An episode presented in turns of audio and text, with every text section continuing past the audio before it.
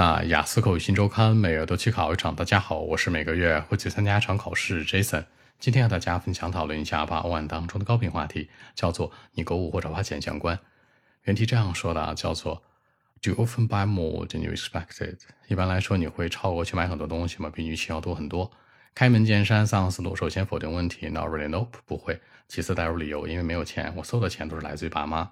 第三结尾做个引导，强调可能开学季的时候，我觉得还挺有钱的，可能这一个月会拿到三个月的生活费，对吧？呃，这个时候我会乱花一些钱，可能会买点超预算的东西，或者多买点物品什么的，但不会持续很久，两周吧，这钱就花差不多了。这样来看，三者贯穿回答符合逻辑。首先否定问题，其次带入一些理由，第三结尾做个引导，三者贯穿符合逻辑。话不多讲，五秒钟看一下今天内容该如何过渡出来。Well, actually, not really. Nope, because I have no money.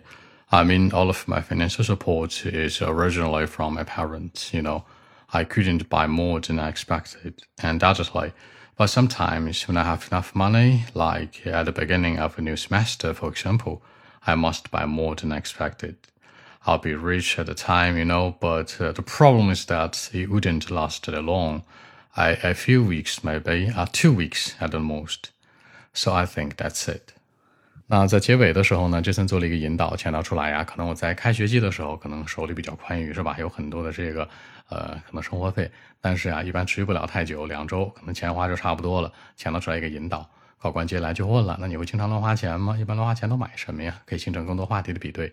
好，我说几个小的细节啊。第一个强调，那我所有钱的根本来源是 financial support is originally from。第二个毋庸置疑的，undoubtedly。第三，有时候啊，那个时候啊，其实我还觉得很有钱，是吧？I'll be rich at the time，就是一开学的时候。最后持续，lost。这样来看，把一些小的细节带进来，让文章更加有说服力。好，那今天这期节目呢，就录制到这里。大家更多的问题还是可以 follow WeChat b 一七六九三九一零七 b 一七六九三九一零七。希望今天这期节目给大家一点帮助，谢谢。